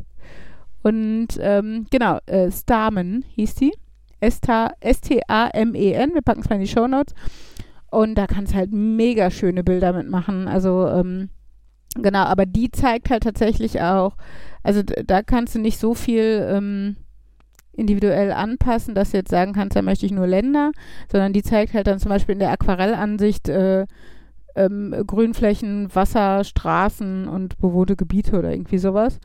Ähm, aber gibt auch noch ganz viele andere. Gibt irgendwie so Ring of Fire Optik, ähm, die, die, die größtenteils schwarz ist und ähm, dann irgendwie die Straßen und so, glaube ich, wie so Flammen zeigt. Also ganz, ganz witzige und äh, auch noch rein praktische Dinge, sowas wie Terrain und sowas. Genau. Und, und Schwarz-Weiß, das hat halt sowas wie so, wie diese Karten, die man dann ganz fancy in so Poster-Design-Shops für deine Lieblingsstadt sich ausdrucken lassen kann. Die kannst du da im Endeffekt selber erstellen und dann kannst du die immer noch irgendwo drucken lassen. Ähm, genau, könnt ihr euch mal angucken. Ist ganz, ganz schick, finde ich. Ganz nette Ideen. Und ich hatte tatsächlich, glaube ich, auch da mal ein Geschenk, zum Beispiel irgendwie ähm, den Ort, wo Fabian und mein erstes Date stattgefunden hab, hat, habe ich da mal in Aquarelloptik dann schön, ich glaube auf T-Shirt, genau, Mhm. auf T-Shirt gedruckt. Ja. Jo. Ja, das ist äh, ganz nett anzuschauen und ein bisschen rumzuspielen damit. Jo. Aber ich bin mir sicher, OpenStreetMap, da ist das alles so customisierbar. Da kannst du dann noch vielleicht die deutschen Namen wieder nehmen Ja, oder also die klingonischen zumindest mal oder gucken, was aber du möchtest. auch da denke ich wieder, also ich weiß ja nicht, dann musst du halt gucken, kannst du da auch die Auflösung eingeben, weil ich meine, wenn es eine Tapete wird, es ist alles vektorbasiert, oder?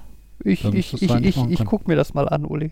wie gesagt, Das- aber einfacher wäre es einfach, eine schöne fertige Tapete zu finden. Ja, klar. Klick, bezahlen, fertig ist die Laube. Aber wir Nee, du werden kannst, sehen. Moment, die von äh, Starman, die kannst du auch anstellen, also heiern, kannst du Mhm. beauftragen und dann können sie dir vielleicht deine perfekte Fototapete machen. Sicherlich können sie das. Äh, Das kostet auch nur so viel, wie unser Haus bis jetzt gekostet hat. Ich Nein, weiß nicht, wie wahrscheinlich teuer nicht, die sind, das muss Aber man ich, mal nachfragen. also ich gehe davon aus, dass sie teurer sind als äh, die Standard-Tapeten. Klar, aber wenn du es customisiert haben willst und nach deinen Anforderungen, dann dann kann ich das, äh, also äh, ich und glaube, selbst dann könnte ich Zeit das. investieren willst, das selber zu machen. Ja gut, Oder da, halt- ja, das ist, da gibt es sicherlich, kann ich auch jedes x-beliebige Grafikdesign-Büro in, weiß nicht, Dorsten, Herdecke, was da immer. Aber die von Starman, die zeigen schon ganz deutlich, dass sie wissen, wie sie das mit OpenStreetMap machen. Dass sie wissen, wie man das richtig macht. Das stimmt. Ich werde es im Hinterkopf behalten. Vielen Dank, Markus. Ich wenn Aber sie, ich habe meinen Mann, der macht das Ich mein, Sie unentgeltlich. Ich meine, sie haben ja extra diese Seite, um zu zeigen, sie können das. Und wenn du ein Projekt in der Richtung planst, kannst du auf uns zukommen. Ja, die sollen, die sollen, aber ich, aber ich will halt kein Geld für Projekte bezahlen, die ich gut finde. Nein, ich weiß, äh, das ist wieder sehr vermessen. Sachen, die im Internet sind, müssen umsonst sein oder so. Das, äh, nein, das sehe ich ja auch nicht so. Ähm, Ich glaube, wir arbeiten alle in irgendwelchen äh, Jobs, die Sachen nicht herstellen, sondern wo man für Services bezahlt wird, wo man etwas äh, macht, was andere nicht machen wollen oder nicht machen können und dafür dann halt das Geld bekommt, dass man das für sie macht. oder nicht dürfen, wie in meinem Falle. Homeschooling ist ja nur in Pandemiebetrieb erlaubt. und auch dann muss ich ja die Materialien erstellen und Außerdem kam doch gerade raus, dass ich mich da gerne mal mit beschäftigen möchte. ja, okay, Fabian, also ich möchte, ihn ich doch möchte einfach. Markus. Ja, gut. Gut, danke. Uli, ähm, wenn Fabian dann rumprobiert hat und so eine schreckliche Farben mal rauskommen, melde dich nochmal. Da lässt sich bestimmt finanziell irgendwas machen mit den Leuten. Vielleicht. ah. Ich, mein, äh, ich hatte ja auch überlegt, eine, eine, eine Foto, also eine, eine Tapete mit Weltkarte bei mir im Arbeitszimmer zu machen und hatte halt aber keine schöne gefunden, die pastellig genug für meine Anforderungen ist. Vielleicht kann ich ja dann meinem Mann dann sogar gleich zwei Aufträge verschaffen. Gucken wir mal. Naja, spätestens wenn Tapeten an der Wand sind, kriegt ihr ein Foto zu sehen. In den Show Notes oder so. Ja. Markus, Hm. möchtest du noch irgendwas? Ich überlege gerade, ob man so eine, äh, eine Fototapete oder Welttapete mit einer Videospielwelt machen könnte. Das wäre eigentlich schon wieder richtig schön nerdig. Du Natürlich meinst so Zelda oder so von oben? Ähm. Einfach ja, die so Landkarte wie von Herr der Zel- Ringe aus der ersten Seite oder was?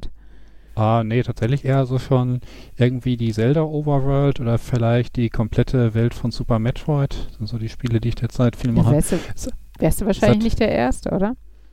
Ich meine, ich habe die Sachen schon ein bisschen mal als Mauspad gemacht oder als äh, Mauspad bzw. Playmat für Kartenspiele, die sind sich da sehr ähnlich. Aber so tatsächlich das an der Wand zu haben, das wäre so Also cool cooler als ich die es ja aktuelle dann, Tabelle. cool fände ich es ja dann, wenn es dann noch ähm, vom typografischen, also vom Aussehen her einfach tatsächlich wie eine Standard-Landkarte aussieht, weißt du? Also jetzt nicht, nicht so pixelig, das ist schreit Computerspiel. Also ist jetzt meine, Mhm. ist auch klar, dass, ja, ich ne, weiß, dass das jeder, meinst, aber aber dass man erst im ersten Blick guckt, welches Land ist denn das? Wo war es denn da schon oder sowas, ne? Und dann stellt sich halt raus. Aber ich glaube, das hast du bei Retro-Spielen halt nicht so sehr. Also zum einen da manchmal will man das halt tatsächlich auch in dem Stil haben und gerade wenn man so Retro-Spiel-Fan ist, dann ist das nun mal 8-Bit und dann haben sie halt auch grelle Farben genommen, weil das auf dem Bildschirm da gut rüberkommen musste und irgendwie ein Spiel aus den 80ern, 90ern war und nicht aus 2010 bis 2020, wo alles nur braun und grau ist. Hm. Also, weiß ich, man kann bestimmt auch die Welten da irgendwie etwas weniger bunt machen, etwas mehr vektorisieren. Vielleicht kannst du sonst die Leute von Starm auch fragen, ob die Karten nehmen, die nicht bei OpenStreetMap ver verfügbar sind. Ja, aber dann haben sie natürlich, ich weiß nicht, ob sie dann in die Datenbasis kommen. Wenn sie eher gewohnt sind, mit der OpenStreetMap-Datenbasis zu arbeiten. Auf der anderen Seite habe ich auch schon mal gesehen, dass Leute es geschafft haben, äh, die Metroid-Karte von Cebes in äh, irgendwie so ein Google Maps Viewer reinzubekommen. Und das hat sich dann alles verhalten wie Google Maps, aber war dann halt die Karte aus dem Spiel. Okay. Ja, wahrscheinlich kannst du letztendlich einfach ein großes, also man kann halt Bilder über Google Maps, glaube ich, legen, wenn du effektiv wahrscheinlich einfach das richtige Bild drüber legst. Ah, egal. Hm. Äh, äh, erinnert ihr euch, fällt mir jetzt da, dazu ein, ich habe schon mal erzählt, dass ich so eine Serie auf YouTube geguckt habe, ähm, Actually, von zum Thema Nerds korrigieren. Achso, Mhm. actually, ja. Ähm, da gibt es ein, äh, eine, eine, eine lustige Unterfragenkategorie.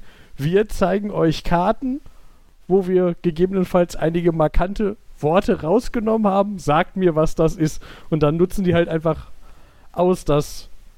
Und, und die haben dann halt wirklich so eine Sammlung von Karten, die alle irgendwie aussehen. Das könnte ein echtes Land sein. Das könnte jetzt die Welt von äh, A, Song of Ice and Fire sein oder so. Und das ist ganz lustig, so Karten anzugucken und zu denken, erkenne ich diese Karte? Ähm, und am lustigsten ist, dass die das angekündigt haben mit, das sind alles Fantasy-Karten und ich habe einmal eine Folge gesehen, wo die, glaube ich, Hawaii zwischendurch eingestreut haben. Okay. Kommt einfach so. Also, äh, nee, ha Hawaii wäre jetzt ja nur eine, also die Inselgruppen da. Und dann so, ah, eine Welt, äh, ein, äh, ein Spiel mit ganz vielen Inseln und dann halt Einzelnamen so. Das ist doch einfach nur Hawaii. Ähm, es gibt ja durchaus einige Spiele, die orientieren sich sehr stark an echten, ähm, an echten Ländern. Also ich weiß, äh, gerade die Pokémon-Spiele, Kanto ist, glaube ich, also ich glaube alle von denen, äh, die ersten sind Ja. an japanische Inseln und Regionen angelehnt, dann haben sie eine, die ist mehr Richtung Frankreich angelehnt. Also es kann natürlich sein, wenn sie dann irgendwie eine Karte, eine Karte aus einem Videospiel genommen haben, deren Welt sich sehr an die hawaiischen Inseln anlehnt. Nein, das und, war äh, absichtlich eine echte Insel dabei, eine Okay. echt Weltkarte dabei. Aber ja, es ist. Äh Ach ja. Ich habe wenig erkannt. Ja, Aber- es- Das ist so dieses spezialisierte Nerdwissen, wenn du da sitzt und denkst, hm, ich kenne Science Fiction, aber wenn die dann über Dungeons and Dragons Welten reden oder so, oder zum Teil Buchreihen, die ich in meinem ganzen Leben noch nicht gehört habe, die, wo die alle behandeln wie, ja, das kennen wir doch, und ich sitze und denke, oh, okay, Klar ich kennst bin du doch das. nicht nerdig genug. okay, müssen wir uns jetzt umbenennen in Nerd, Nerd, Halbnerd und Uli? Sagt Wobei, der, der würde mal- DS9 irgendwie nicht kennt. Ey, das ist, das ist, das ist Star Wars Nerdism. Da kenne ich mich nicht so aus. Und Boah, wenn du das nochmal sagst, ist, sorry, das macht mich so aggressiv. Ja, ich weiß, ein 5. Mhm. Hey, ich habe auch die eine oder andere Star Trek-Folge gesehen und den ein oder anderen alle Star Trek-Filme. Mhm. Es ist halt nur ein bisschen her und mein Und du großen bist ja schon Serien, älter, dann ist das mein so. großes Serien-Binge-Watching steht noch aus. Ich glaube, Ja. ich habe irgendwo noch THS. Mhm. Was? Die animierte Star so. Trek-Serie. Also die alte, ne? Nicht, Wollte ich gerade sagen, nicht die geile. Nicht Lower Lower Decks. Eine Neu Lower Decks ist animiert? ja. Ja. Und das Oh. ist großartig. Und sehr irgendwie, also ja, es ist Star Trek, aber irgendwie auch Ja. nicht so richtig, weil es schon eher abgedreht ist. Ja. Okay. Aber es und es kommen ja noch Spaß. mehr animierte. Okay. Ja. Star Trek Prodigy kommt jetzt in Anführungszeichen bald. Schon lange, bald. Okay. Äh, ich glaube, es ist so ein, ja, die kommt bald irgendwann 2021. Na, welche, welche Serie willst du denn binge-watchen von Star Trek, Markus?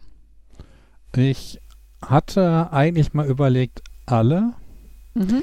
Allerdings habe ich gehört, dass Hört man bei The TOS, Original Series gleich auf, ja, das ist das äh, Problem. TOS sehr, sehr anstrengend ist. Ich meine, ähm, ich finde die Filme eigentlich cool und habe mir dann gedacht, auch so schlimm können, dann kann die Serie doch nicht sehen. Und dann habe ich irgendwie eine Viertelstunde auf Tele 5 gesehen, wie TOS aussieht und habe dann Mhm. gedacht, ja, vielleicht nicht ganz. Ich muss Ähm. zugeben, so sehr ich Star Trek, Star Trek mag, aber TOS habe ich einfach so ein bisschen äh, gecancelt. Das ist einfach, das existiert nicht in meiner Star Trek-Welt. Klingt böse, ist aber so. Ja, das war auch irgendwie, die Filme habe ich geguckt, aber die Serie, Ja, die Filme, das gehörte so zum guten Ton, ne? Also die haben mich, also die waren auch ganz witzig, also, ne, aber ähm, Die Filme hatten, glaube ich, auch vor allem so ein bisschen anderes Budget als die Serie. Bei Ja. TOS zumindest. ja, Ja, aber die Filme generell finde ich halt, also irgendwie, ähm, auch bei den späteren, hier so Treffen der Generationen und, und der Aufstand und sowas, es ist, ähm, hat immer sowas Weirdes, dass es halt irgendwie mit Star Trek zu tun hat und auch die Charaktere auftauchen, aber halt nicht so in diesen Serienuniversen wirklich drin ist. Und das, äh, Okay, also immer- ich habe jetzt, ähm, also einer der größten Kritikpunkte, den ich zu äh, der Aufstand habe, ist, dass es eigentlich kein Film ist, sondern eine Doppelfolge der Serie, weil alles, was darin passiert, das passt eher in das Serienformat als in Film, von der gesamten Story her, von dem gesamten Pacing her.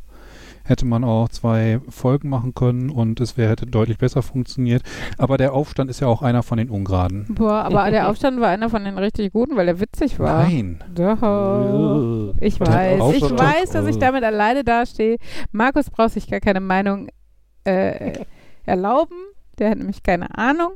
Ich kann zumindest bei den Filmen sagen, warum welche schlecht sind. Ja, aber wenn man die Serie nicht kennt, hat man einfach keine Meinung zu Star Trek zu haben, lieber Markus. Tut ich mir habe leid. da im Moment die Serie, ich habe eine ganze Ecke von TNG mitbekommen. Ich habe auch so einiges von Voyager geguckt. In DS9 habe ich mal so einen Aufsatz drüber gelesen. Es ist jetzt Ja, nicht so, dass ich da gar keine Ahnung von habe. Ja, ich habe da mal einen Aufsatz drüber gelesen. Das klingt auch wie so Querdenker-Argumentation. Sorry. Äh, nee, also der Aufsatz äh, ging halt darüber, dass äh, Deep Space Nine ähm, äh, halt einen guten Abschluss gefunden hat. Oh Gott, das ist ja noch schlimmer als die Querdenker. Also das ist ja auch Ähm, noch inhaltlich, äh, also, noch vielleicht einen falscher. für, für damals guten Abschluss aus der Perspektive, dass viele Serien ja einfach nur so aufhören. Du hast eine letzte Folge und du denkst dir jetzt, sollte noch irgendwas Cooles passieren und dann ist das irgendwie eine durchschnittliche bis unterdurchschnittliche Folge. Und dann hast du Serien, äh, die halt gucken, dass sie zur letzten Folge nochmal irgendwie alles rausholen und was richtig Cooles machen. Und dann hast du Deep Space Nine, die wissen, äh, wann die Serie vorbei ist und die die gesamte letzte Staffel daraus ausrichten, dass sie das Zeug vernünftig abschließen. Ja, aber es war nicht, also ehrlich gesagt, Ja, nein. das, das, doch, das, das war es schon. ja, Die, abgeschlossen die Art, schon, aber doch nicht wie vernünftig. es abgeschlossen wurde, hat, dir- hat doch- fand ich nicht, fanden wir nicht gut. Äh, nee, es Da ist doch ein uns ja Unterschied, ob, ob die, die, zwar die Fäden zusammenlaufen im Endeffekt, ne? Das äh, ist jetzt wahrscheinlich gemein oder sowas. Aber wenn es nicht gut ist, bringt dir das auch nicht viel. Aber ich, ich habe das Gefühl, du machst gut sein nur daran fest, ob es dir gefällt oder nicht, was da passiert. Nee, Ne, ich find, also ich finde halt auch die, die, der Fokus zum Beispiel, also ich finde, wenn du, gerade wenn du eine letzte Folge machen willst, ähm, und du hast jetzt sieben Staffeln lang diese Crew begleitet, dann fand ich zum Beispiel, wir haben viel zu viele Nebencharaktere, die mega große Rollen hatten. Also, weil, also, weil nicht. Ja, und? Also, was ja, und ich finde halt, ich finde halt für die letzte Folge, in der man sich halt einfach auch von den Hauptcharakteren verabschieden will, nämlich die, mit denen man mitgefiebert hat die ganze Zeit. Ähm, vielleicht haben manche Leute mit diesen Nebencharakteren mitgefiebert die waren ja wollten, dass anti. sie noch die sind ja böse gewesen. Und- persönlich. und- also aber ich- das ist jetzt schon wieder so parasozial. Ich habe mit diesen, ich habe mehr mit der Serie im Ganzen. Ich habe jetzt nicht dieses, ich muss mich aber mehr von Cisco verabschieden oder so. Also ich fand das Ende auch, also ich meine, es ist auch schon lange her, aber ich würde auch sagen, ich hatte schon das Gefühl so, die bringen für die Handlungsstränge halbwegs sinnvoll zu Ende. Das sage ich ja, das habe ich ja gerade gesagt. Sie, br- also sinnvoll ist, sinnvoll ist immer relativ. Sie bringen sie zu Ende. Ja, es ist nicht so, also, sie- weiß nicht, so völlig an den Haaren herbeigezogen oder wie bei Lost oder sowas, das schon. Ich wollte gerade gleich noch auf Lost, hina äh, so Aber der, Lost der, den. Fokus äh, fand ich sehr falsch gewählt. Also das, worauf sich inhaltlich da konzentriert wurde, einfach. Ich hätte, also vielleicht hätte ich mir, äh, vielleicht wäre das für die Story der Staffel ähm, ähm, noch okay gewesen, aber ich glaube, äh, ich für meinen Teil empfinde das nicht als eine gute Abschlussfolge. Da fehlt mir dann halt noch der, der der nette Teil, ja, mag sein. Das ist natürlich, es ist ja insgesamt einfach subjektiv. Also, ne, Mhm. das ist, äh, ähm, das mag sein, dass ich da dann anders gepolt bin oder sowas, aber ähm, für mich war das halt ein reines, die, die Staffelstory zu einem Ende bringen und nicht, äh, weiß nicht, die Charaktere so, ja, Dann ist zu es feiern. Aber wie gesagt, komisch, äh, dass du auch so über Lost herzig Denn bei Lost ich habe ich Lost so nie gesehen, ich habe nur 97 Millionen Artikel darüber gelesen. Ähm, bei Lost ist es nämlich so eher so das Gegenteil, dass du am Ende halt äh, nicht mit der Serie mitfiebern sollst, sondern mit den Personen. Und dass es dann im Kern am Ende äh, halt auch um die Emotionen, um die Personen und so weiter geht. Ähm, weswegen du nicht so traurig sein darfst, dass halt nicht alle Geheimnisse aufgedeckt wurden. Nicht alles da sauber erklärt wurde, weil letztlich ist, sind die Personen das Starke daran.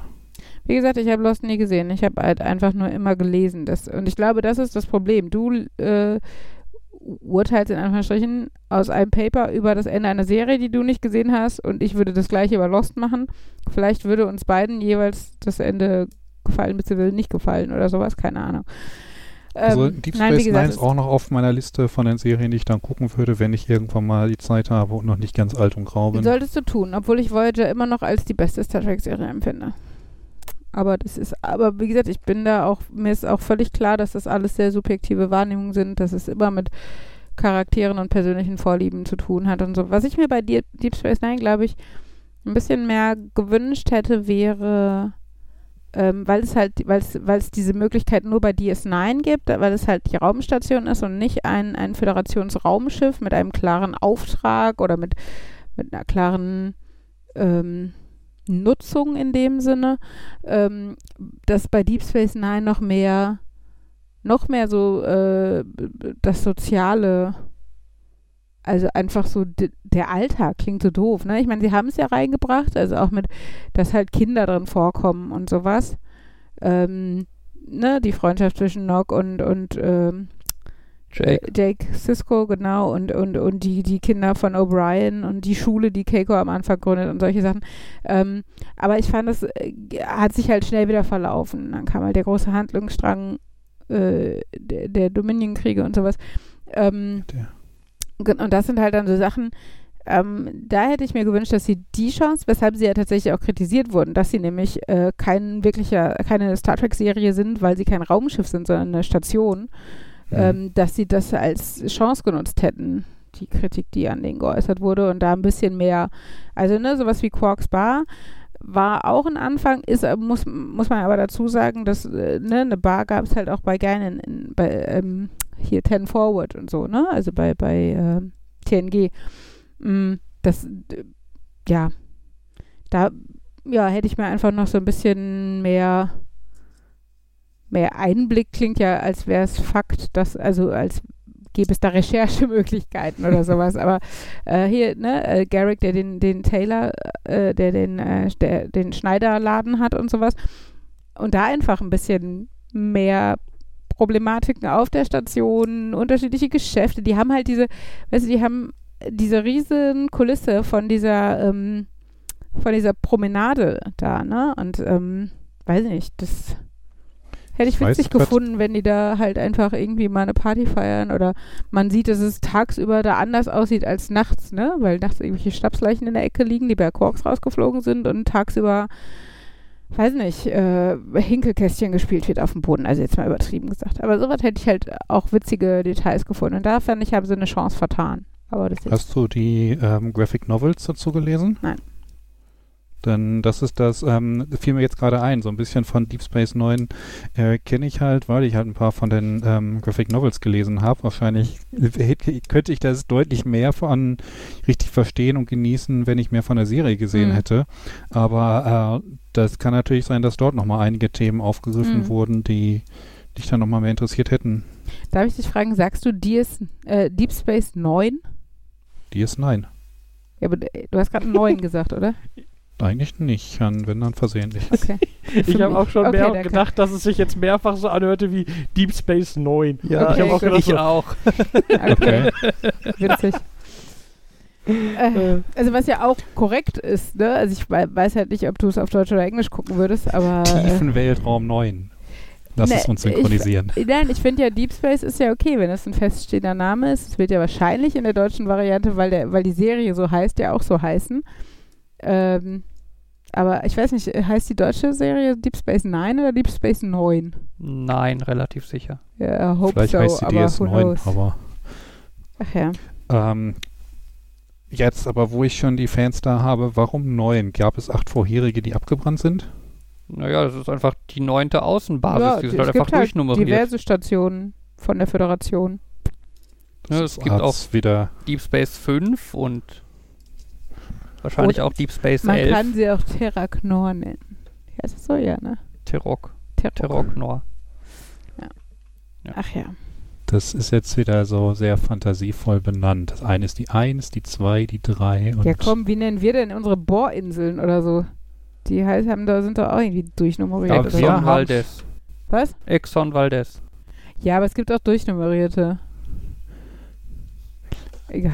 Aber Da wir, hab wir haben so doch selbst coole Namen für unsere Stürme und Tornados und so weiter. Und dann Nee, warte mal, die Exxon Valdez waren, waren War ein Tankschiff. Schiff oder so. genau. Äh, äh, Deepwater Horizon. Ja, stimmt. Ach, guck mal, wieder Deep. Ja. Deepwater 9 wäre lustig.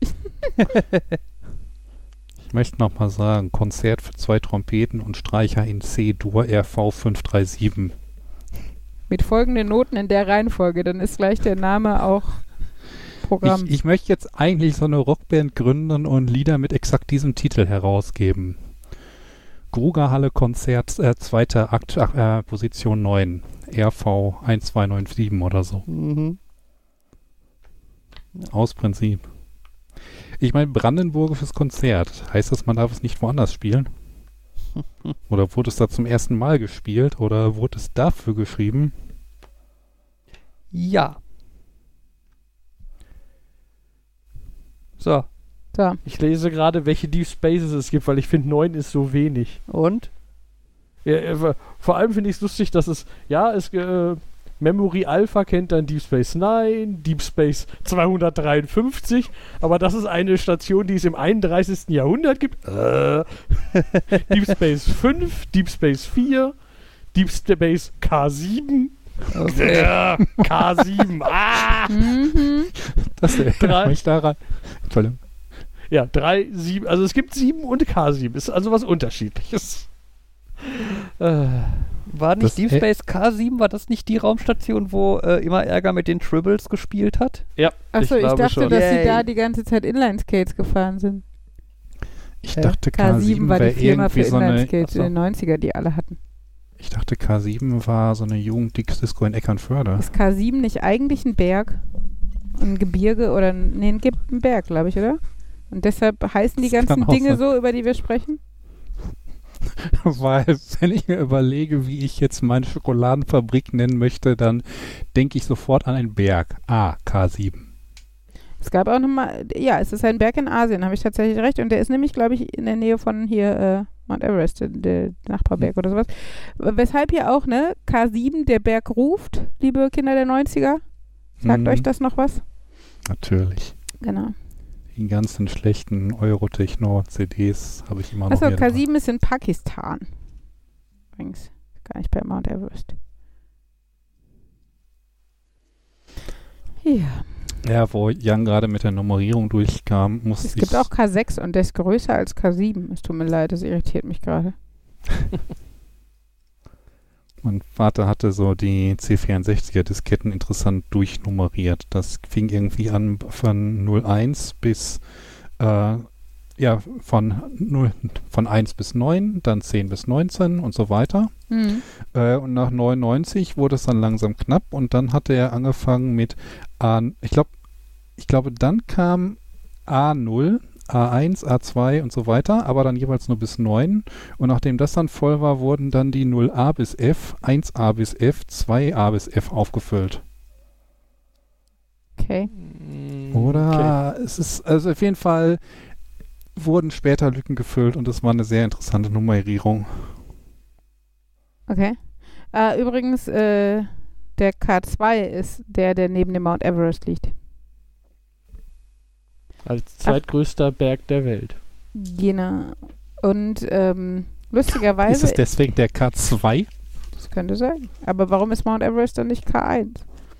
Vielleicht ist das ein Aber sie liegen auch nicht direkt nebeneinander, weil das Teilgebiet, in dem sie liegen, also hier äh, vom Gebirge, ist bei Mount Everest und zum Beispiel beim Kangchenjunga ist der Himalaya und so. Aber äh, K2 liegt im Karakorum. Und woher kennt man Karakorum? Aus dem Kletterwald Schwerte, weil die ihre Klettersteige alle nach, äh, nach Gebirgszügen und so genannt haben. Wie lustig. Ach ja. Gerade ob ich die Eintrittskarte von der Eckernförder Disco noch wieder finde, aber äh, tatsächlich lustig. Ich habe da ja mal gewohnt. Ich war aber nie in dieser Disco, Gott sei Dank. Äh, aber sie war, sie hieß K7?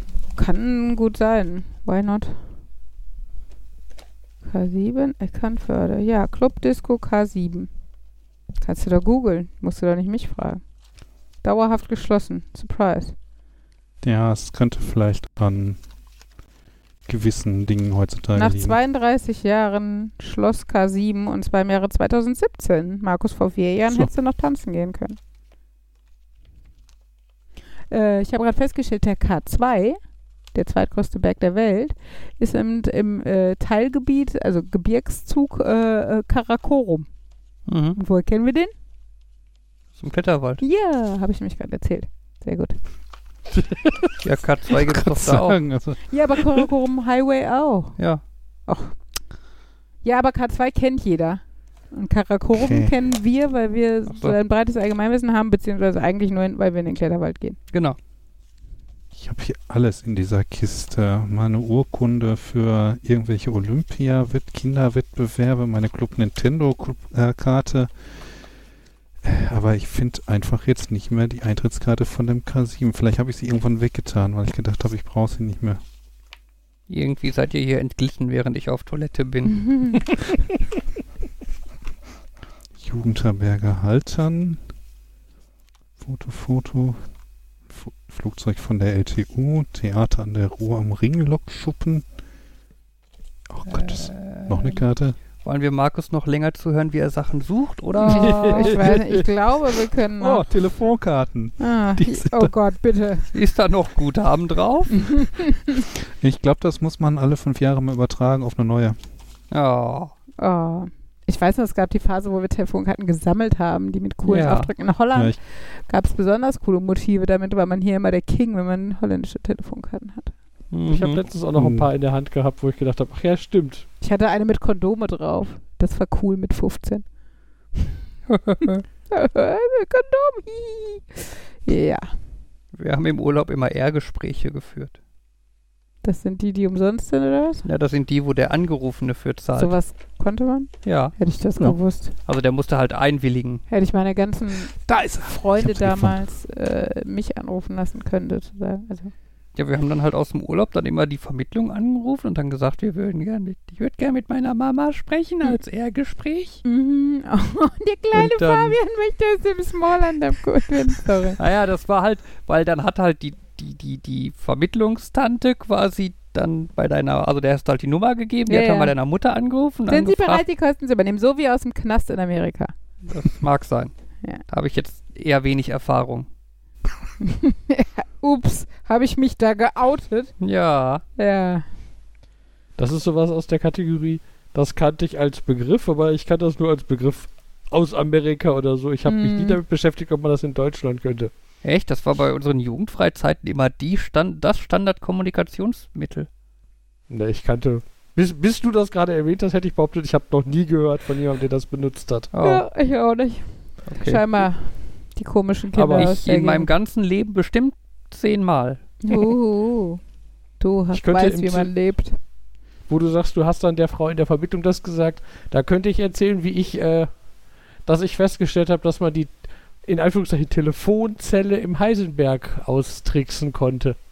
Weil das war nämlich eine komische private Telefonzelle. Die haben ein Münztelefon aufgehängt, was an deren normalen Telefonleitung hing. Mhm. Und das funktionierte auf dem Prinzip, dass, äh, der, dass der halt einfach irgendwie was abgerechnet hat. Also, was das normalerweise kostet, und die haben einfach halt Sonderrufnummern gesperrt, damit das nicht geht, weil das wäre ja komplizierter. Die hatten aber, äh, das war dann, das war in der Zeit, wo, äh, wo dann, als dann aus einer Vermittlung plötzlich sehr viele Vermittlungen wurden, Mhm. Wo man dann nicht mehr, wo man dann halt diverse Nummern hatte, die waren nicht alle gesperrt. Und wenn man dann eine gefunden hat, die nicht gesperrt war, konnte man die anrufen und die bitten einen doch bitte zu vermitteln. Und ähm, dann wurde das halt von diesem Drittanbieter Mhm. auf der Telefonrechnung einfach nur aufgerechnet, hat aber kein äh, Taktsignal oder so erzeugt, weil das halt nicht über die Tele äh, für die äh, oh. von der Telekom an sich keine Rechnung hatte. Das heißt, ich habe wahrscheinlich dafür gesorgt, dass irgendwann im Sekretariat eine Rechnung angekommen ist über ein paar Euro, weil ich auf deren Kosten meine Mutter angerufen habe. Na, tricky. Jan war's. Aber habe ich auch nur genau einmal gemacht, weil das war etwas blöd, weil man denen halt auch eine Nummer sagen musste. Mhm. Und das ist halt etwas komisch, wenn du eine Vermittlung anrufst, die halt, also fand ich sehr komisch, die halt damit werben, wir sind dafür da, du fragst uns nach dem Namen und wir sagen dir die Nummer und du rufst da an, hallo, können Sie, ich möchte gerne von Ihnen mit dieser Nummer verbunden werden. Und dann Mhm. eine Nummer diktierst. Das war so, hm, komisch. Ja, ja. du hättest sie doch auch nach der Nummer deiner Mutter suchen lassen können. Ja, aber dann hätte ich gesagt, kenne ich nicht, weil, meine, weil die Privathandynummer meiner Mutter nicht im Telefonbuch stand. Ah, okay. Ja, gut. Ich habe jetzt dachte, du fängst an damit, dass die irgendwie das Tastenfeld gesperrt haben, bis jemand Münzen eingeworfen hat und du hast dann so einen DTMF-Pieper zum Anrufsbeantworter abhören eingesetzt, aber das ist ja Social Engineering, ist ja noch eine andere Ecke. Ja. Ich habe die Karte wiedergefunden, da steht aber nicht Jugenddisco drauf, sondern Unterhaltungszentrum und Veranstaltungszentrum. Hm. Ah ja. Also wollten sie sich wohl etwas gehobener platzieren als diese. Ja.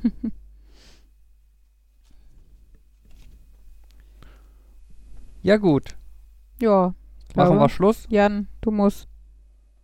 Kann nur Was? besser werden als meine Verabschiedung letztes Mal. Bisschen. Jan, bist du soweit? Ähm, ja. So, ich rede jetzt natürlich nicht, weil ich aus Prinzip ja nicht rede. Ne?